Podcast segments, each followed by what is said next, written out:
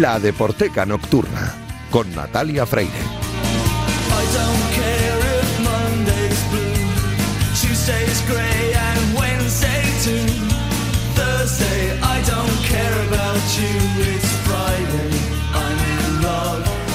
Bienvenidos a La Deporteca Nocturna, el programa de Radio Marca en el que demostramos que el deporte es y genera cultura. Os recuerdo que disponéis de un correo electrónico, ladeporteca.gmail.com. Os recuerdo también la cuenta de Twitter, arroba ladeporteca, donde podéis comentar, sugerir y criticar todo lo que queráis. Y si queréis volver a escuchar este programa, podéis hacerlo a través de cualquiera de las plataformas que ofrecen los podcasts de Radio Marca. A los mandos técnicos, un lujo sin impar. Está al otro lado del cristal Julián Pereira, que ya está haciendo que todo suene a la perfección y a mí me hace muy feliz compartir trabajo con mi compañero Julián. Ya son unos cuantos años, ¿verdad, Juli?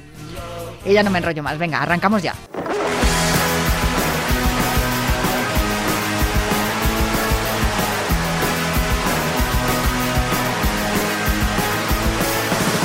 No me gusta que me guste el fútbol, pero ¿qué le voy a hacer?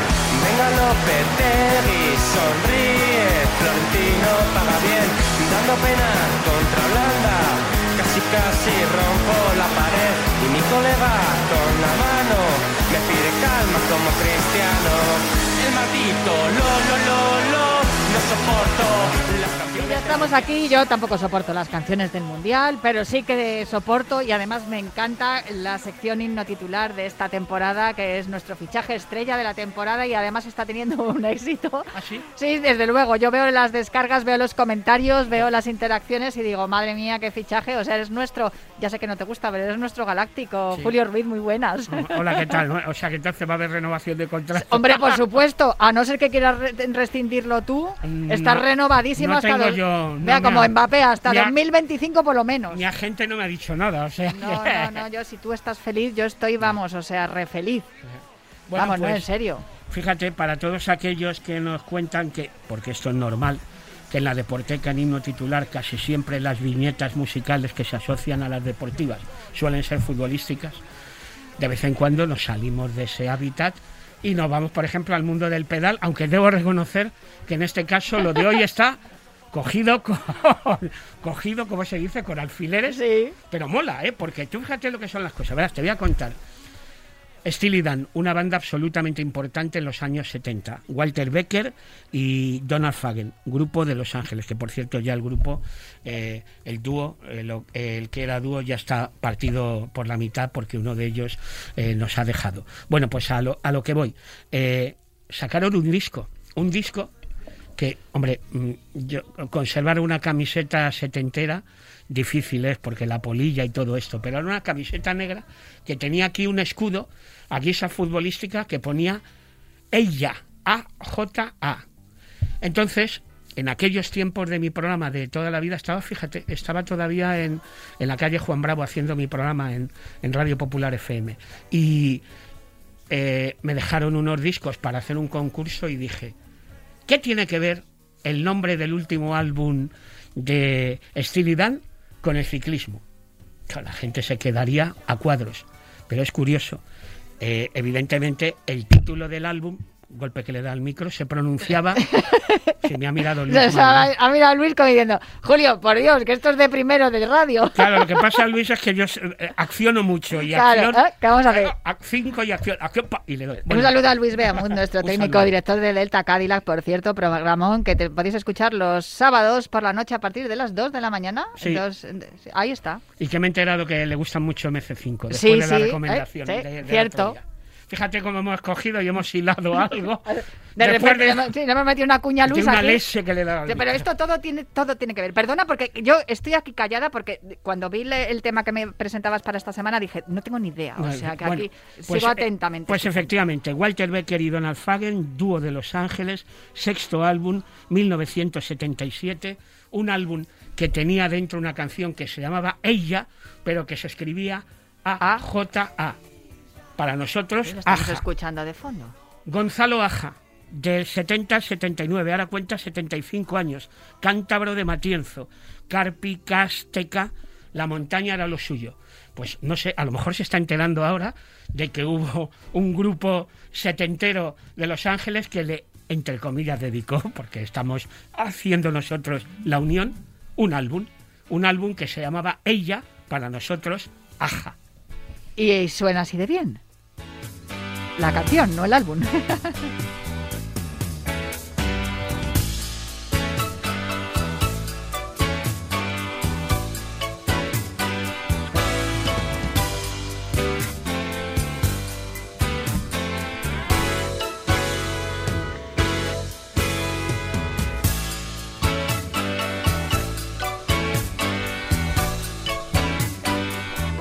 Como tiempo así como para ciclismo, para Tour de Francia, como que no me da. En todo caso, para, bueno, te iba a decir verano azul, pero tampoco. Paseíto, paseíto ciclista, eh, tranquilito y relajado. Claro, porque es que nos hemos acostumbrado, por ejemplo, fíjate, con Kraftwerk, con aquel Tour de France. Sí. Pero bueno, hay temas, hay temas del repertorio de, de Steely Dan que a lo mejor pueden ser, no sé, un poquitín, poquitín más rápidos, un, eh, que, que puedan casar mejor con lo que es una sintonía. Pero claro, estamos hablando de un álbum que se llamaba como esta canción, que repito es Ella, pero que sin embargo para nosotros era Aja. Y qué curioso porque coincide en el tiempo.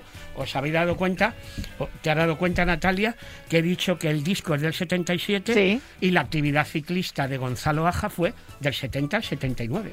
O sea que estaba el disco de moda, de actualidad, y Gonzalo Aja estaba por ahí escalando. Lo que me puertos. gustaría a mí poder hablar con Gonzalo Aja y decirle, oye, tú sabes que que te dedicaron, entre comillas. Desde luego, hay- sabes que hay una rider de, de snowboard, eh, que- Astrid Fina, Sí. que además bronce en los Paralímpicos de Pyeongchang, si no recuerdo mal, que siempre cuando hablo con ella le pongo el grupo Astrid. Digo, mira, Astrid, Ya, claro. digo, te pongo a tu grupo, que sepas que tienes un grupo que le han puesto tu nombre. Bueno. Pues esto es un poco parecido, ¿no? Bueno, pues Walter Becker ya falleció hace cuatro o cinco años, Donald Fagen sigue vivo, pues un grupo absolutamente importante. Steely Dan. Recomiendo sobre todo dos discos. Mira, deberes también que te doy, aparte de lo de la discografía. De lo de Morrissey de hace un par de semanas, Que y- decíamos hace un par de semanas.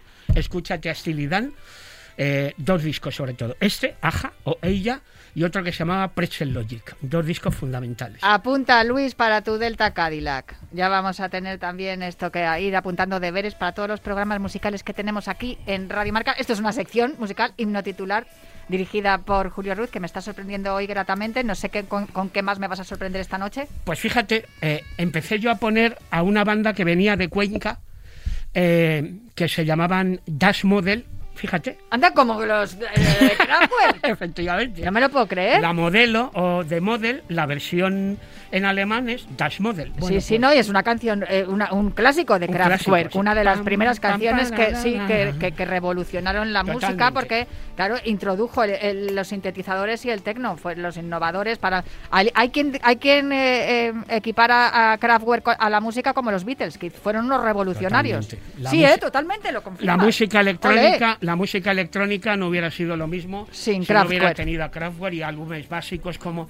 el Autobahn, el Trans Europe Express, discos absolutamente fundamentales. Bueno, pues Das Model es un grupo de Cuenca que un día eh, el director Juanra, que es director de cine, Sheila, que es la que canta esa actriz, uno de los nombres importantes de la escena, bueno, por supuesto que allá en Cuenca, imagínate, nombre absolutamente ilustre. Necesitaban música para eh, banda sonora de una película y dijeron, bueno, si yo le doy bien a la guitarra al bajo y tú cantas bien porque tienes antecedentes de haber estado en grupos, pues nada, vamos a hacérnoslo nosotros mismos. Y resulta que creó, se creó el grupo para que fuera banda sonora de una de las películas de, de Juanra Fernández. Juanra Fernández, por ejemplo, que si tú te vas a, a la historia de su haber como, eh, como director de cine, pues ahí está, por ejemplo, la película Rocambola, que tenía Juan Diego Boto en el papel, en uno de los papeles importantes.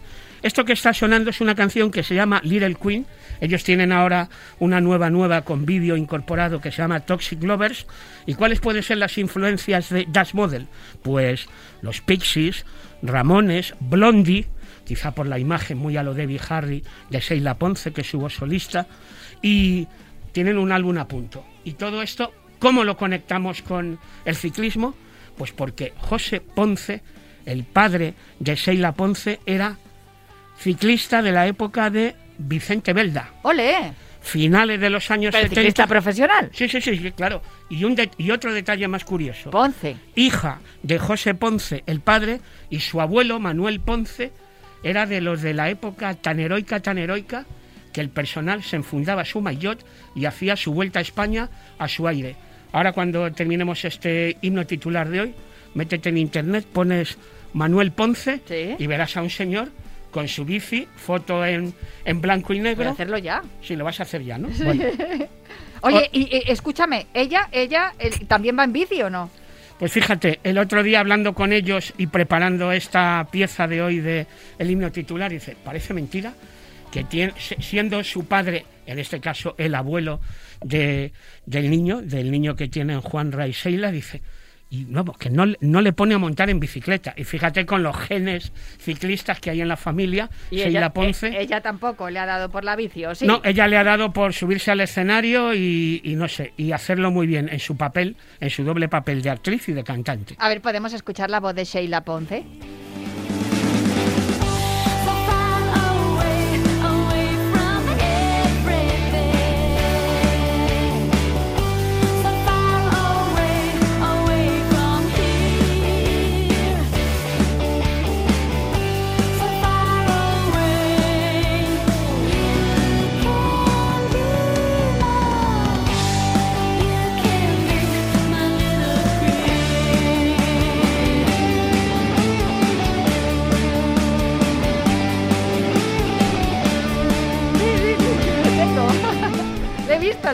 A Manuel Ponce, al abuelo de Sheila, la, la cantante que estamos eh, escuchando ahora mismo de fondo del grupo Das Model. Y además eh, que, que me has dicho que tienen un disco ya en ciernes. Totalmente, o sea, el último, eh, el último clip eh, de, con canción trasladada clip que se llama Toxic Lovers y que es pues la continuación a otras canciones que han ido soltando en singles como este Little Queen. El álbum está ya a puntito de publicarse. ¿Has visto, eh? ¿Te fijas? Dice que es el mayor de la once, no, el mayor No, de, pone Po- Ponce. de Ponce. Eh, pone Ponce, o sea que nieta e hija de ciclista. Efectivamente. Y ella eh, pedalea, eh, coge el, pe- el pedal de la guitarra. En todo caso, es, el, que, es el que toca. No, no, ¿Toca la guitarra ella o el bajo o algo? No. Eh, tengo ganas de ver en directo al grupo porque no he tenido todavía oportunidad. Ah, hemos escuchado las sí, había, había una actuación prevista para antes de la pandemia dentro de los actos del festival, el festival que tiene lugar, ya sabéis, ese festival que empezó siendo itinerante, que luego se trasladó a Móstoles, eh, y me parece que esa cita ha quedado eh, pospuesta, pues no sé si, si hay una cita en Madrid dentro, dentro de poco. Bueno, pues Das Model se llaman, así Das que Model. con Sheila Ponce como vocalista y Su padre José Ponce y su abuelo Manuel Ponce. ahí es donde viene su vínculo con la deporteca y el ciclismo profesional de Vicente Belda, ¿no? Era, era compañero de Vicente Belda, el padre de Sheila Ponce. Pues Sheila, oye, un día te pasas por aquí por la deporteca y nos cuentas las andanzas de tu padre Nada. en la serpiente multicolor.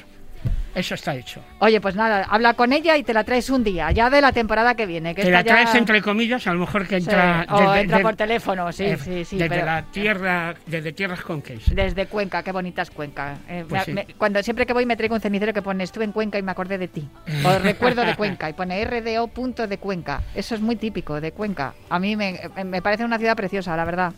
Y poco conocida. Así que nada, habrá que ir. Ah, igual un día hacemos la deporteca allí y podemos invitar a Sheila Pues Ponce claro. también a que nos cante en directo. Por Ojalá. supuesto que sí. Bueno, pues eh, hasta aquí este himno titular de esta noche. Muchísimas gracias. Te Un espero la placer. semana que viene. Hasta luego.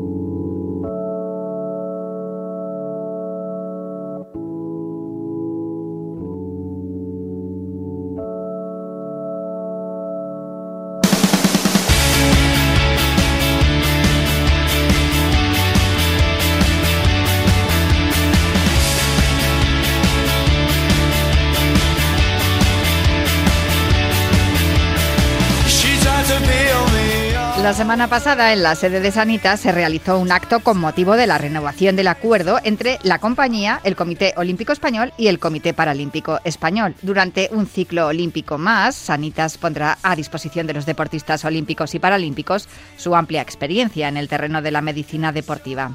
En el acto presentado por la maravillosa y sublime Eli Pinedo estuvieron presentes Iñaki Peralta, consejero delegado de Sanitas, Alejandro Blanco, presidente del Comité Olímpico Español, y Miguel Carballeda, presidente del Comité Paralímpico Español. También asistieron los deportistas Sandra Sánchez, Saúl Cravioto, Alberto Ginés, Ricardo Ten, Sergio Ibáñez y Jordi Morales. Hasta aquí la parte institucional, pero dejadme que os cuente los detalles, esas cosas tan importantes que pasan desapercibidas en las notas de prensa. Fue un acto sencillo en el que no se hizo distinción entre deportistas olímpicos y paralímpicos porque todos subieron juntos al escenario. Esto significa que la inclusión real está más cerca. Y además en el hall, en los descansillos de los ascensores, en los cristales de las oficinas que daban al patio en el que se estaba celebrando el evento, había un montón de gente. Estaba repleto de personas emocionadas al ver a sus ídolos y deseando fotografi- fotografiarse con ellos y con sus medallas. Esas personas eran trabajadores de la compañía que fueron invitados al acto.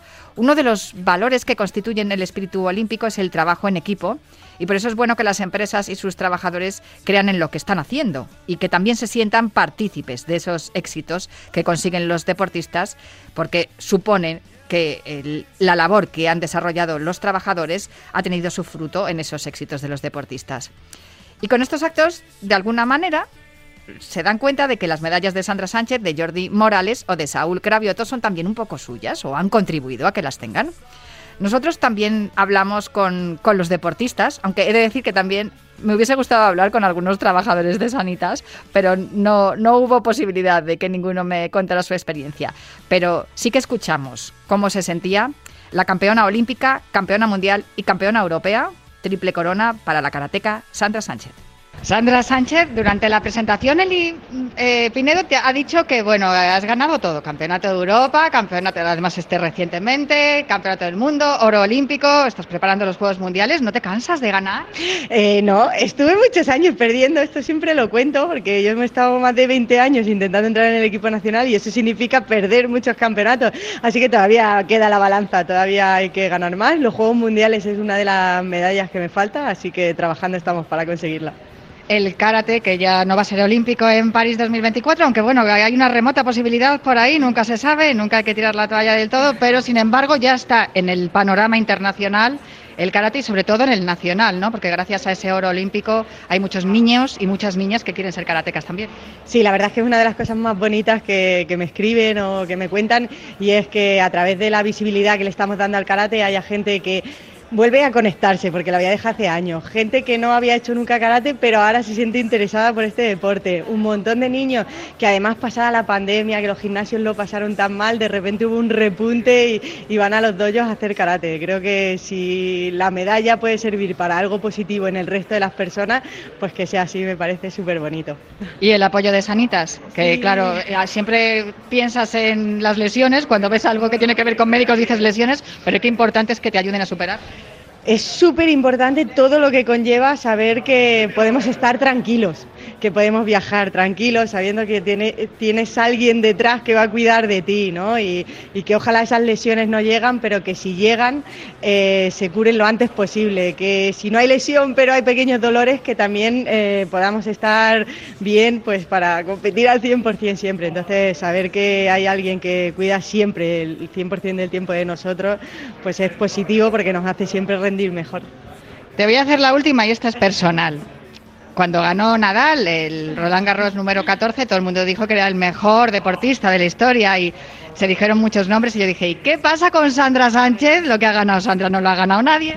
Es que me cuesta mucho trabajo, es verdad que, que a pesar de todo lo que he ganado en mi deporte, como que hacerse un hueco es súper difícil. Yo no sé si por el deporte o por qué, pero eh, yo nu- nunca me comparo con eh, que han ganado otros o que he ganado yo, sino lucho porque sí se dé visibilidad a mi deporte y se dé visibilidad a lo que estamos consiguiendo, porque creo que, que es algo muy especial y que, y que, es súper difícil, de verdad que es muy difícil, que el mundo es muy grande y mi deporte, eh, con todo lo que significa Japón y conseguir ganar lo que hemos ganado es algo increíble. Entonces, yo lo que quiero es que se le dé la importancia a mi deporte, al karate, y que se le ponga en el lugar que se merece. Pues muchísimas gracias, Sandra, como siempre, por atendernos tan amable. Muchas gracias a vosotros. Pues yo creo que sí, que Sandra Sánchez con sus éxitos ha conseguido poner a su deporte, el karate, en el lugar que se merece. Y también lo ha conseguido Jordi Morales. Es más, yo creo que Jordi Morales ha conseguido que el tenis de mesa tenga más difusión y se lo conozca más eh, y tenga muchísimo más ecos que en unos Juegos Paralímpicos que en unos Juegos Olímpicos. Porque en los Juegos Olímpicos no tenemos tantos éxitos como ha conseguido Jordi Morales en unos Juegos Paralímpicos siendo jugador de tenis de mesa. Él lo tiene claro, que el deporte inclusivo es el futuro. Jordi Morales, campeón del mundo, eh, de verdad, eh, yo creo que eres una de las personas que más ha hecho por el tenis de mesa en general. Bien, pues la verdad que, que orgulloso ¿no? de poder haber aportado mi granito de arena ¿no? al tenis de mesa español, internacional y bueno y ser inspiración para, para futuros jugadores jugadores que ya incluso hoy en día están en el ámbito eh, para hacer crecer ¿no? el deporte. Eh, creo que también es una, un poco una obligación ¿no? que tenemos como deportistas, más allá de conseguir éxitos, pues el poder pues, pues inspirar a otras personas y hacer crecer pues el deporte en general en nuestro país. En el acto de hoy de Sanitas, que se han mezclado eh, deportistas con y sin discapacidad, dice mi compañera Almudena Rivera que todos tenemos una discapacidad de una manera o de otra. ¿Tú crees que ese es el camino? Sí, sin duda, sin duda. El deporte inclusivo creo que es el futuro. Creo que estos actos y estas acciones lo que hacen es que empecemos a valorar a todas las personas por sus capacidades y no por sus discapacidades, o sea, por sus limitaciones.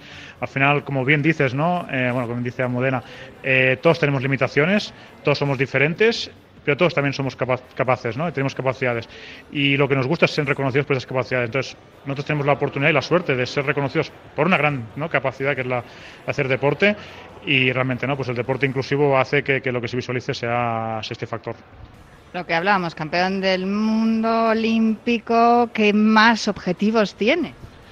Bien, eh, disfrutar, seguir disfrutando, pasánselo bien. eh, yo, yo soy una apasionado de mi deporte, eh, soy un afortunado ¿no? de poder estar pues, viviendo lo que me apasiona a mí y poder continuar así y siempre tener nuevos retos. Yo creo que somos los deportes somos muy ambiciosos, eh, nunca nos conformamos, conseguimos un éxito, pero lo queremos volver a repetir porque al final las experiencias que vives son, son únicas y, y somos privilegiados por ello. Pues muchísimas gracias y muchísimas felicidades. Nada, como siempre, un placer hablar con vosotros y nada, gracias por la visualización, la visibilidad que nos dais y el apoyo. Importante que se sepa que existís, claro que sí. Dice también mi compañera Paloma del Río que si no lo contamos no existe. Correcto, correcto, la verdad que sí, y nosotros la verdad que nos cuesta no ser más, ser más visibles, cada vez más lo somos. Eh, yo que llevo pues, seis Juegos Paralímpicos lo he ido, he ido viendo la gran evolución que ha habido, ha sido espectacular. Pero bueno, creo que todavía tenemos pasos para seguir y, y nada, gracias a vosotros por, por seguir dándonos pues eso, ¿no? Eh, visibilidad y imagen. Visibilidad, que se conozca a nuestros héroes del deporte, ya sea paralímpico, sea olímpico, sea un deporte que se haya quedado fuera de los, de los Juegos Olímpicos como le ocurre al karate de Sandra Sánchez. El deporte inclusivo es el futuro, no hay duda, tal como ha dicho Jordi Morales. Y el presente del deporte es inculcar la educación y la vida saludable. Es algo que sostiene el doble campeón olímpico y triple campeón mundial en piragüismo, Saúl Cravioto. Con él también pudimos hablar en el acto de la pasada semana en Sanitas. En el acto de Sanitas has hablado de educación y de vida saludable como los valores más importantes que puede transmitir el deporte en la sociedad.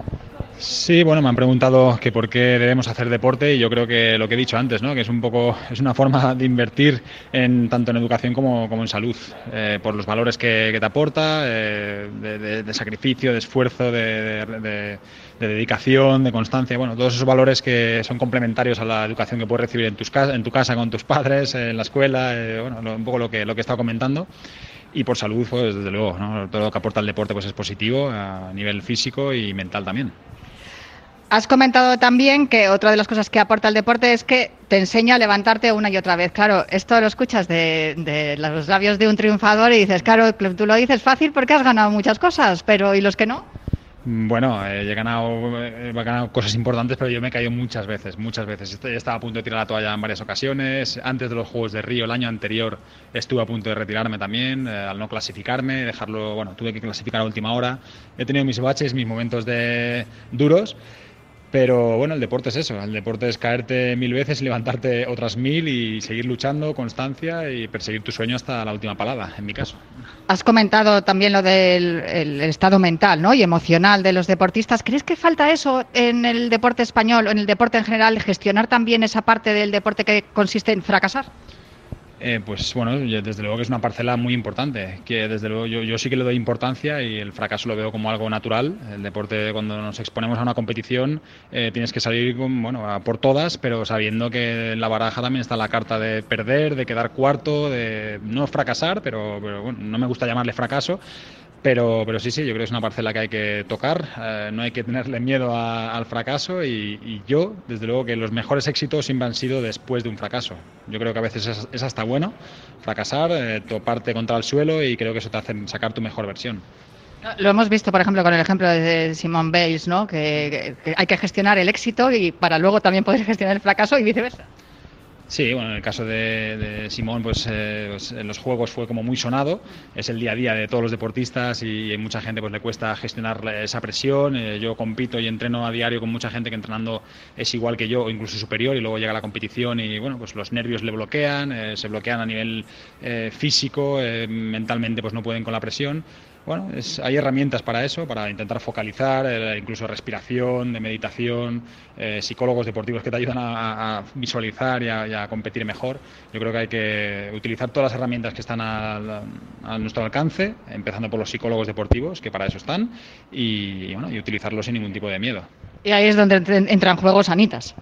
Exacto, ahí Sanitas tiene un papel fundamental y yo como deportista solo puedo pues, dar las gracias a este convenio, esta unión entre Comité Olímpico, Sanitas, Sanitas, Comité Olímpico, porque para nosotros desde que estamos, desde que están unidos, pues eh, todo nos va mucho mejor, tenemos esa tranquilidad que también es muy importante eh, y nada, pues felices.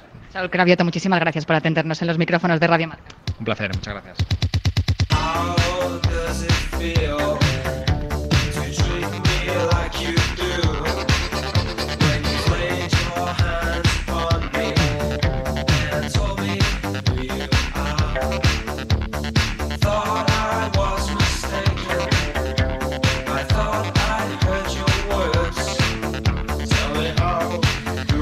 Los deportistas, los héroes de nuestro tiempo que también necesitan el apoyo de las empresas y además para las empresas les viene muy bien en la gestión reputacional como prestigio, prestarle ayuda a todos estos héroes de, de- de los deportes que luego nos inspiran y también nos hacen que los valores que transmiten se trasladen a la sociedad y así de este modo la sociedad también mejora. Eh, me queda pendiente, en algún momento tendré que hablar con algunos empleados de Sanitas a ver qué les parece el, apoyo de su empresa a estos deportistas. Lo haremos, lo haremos aquí en la Deporteca, pero ahora mismo ya nos tenemos que marchar. Esperamos que lo hayáis disfrutado tanto como yo. Lo esperamos Julián Pereira y yo, que Julián está allí, sigue al otro lado. Ahora, por cierto, viene Electroshock, no os lo perdáis. Y, yo os dejo en la mejor sintonía de Radio Marca. Pero prometo volver la semana que viene con más música, literatura y cine relacionados con los deportes. Hasta la semana que viene.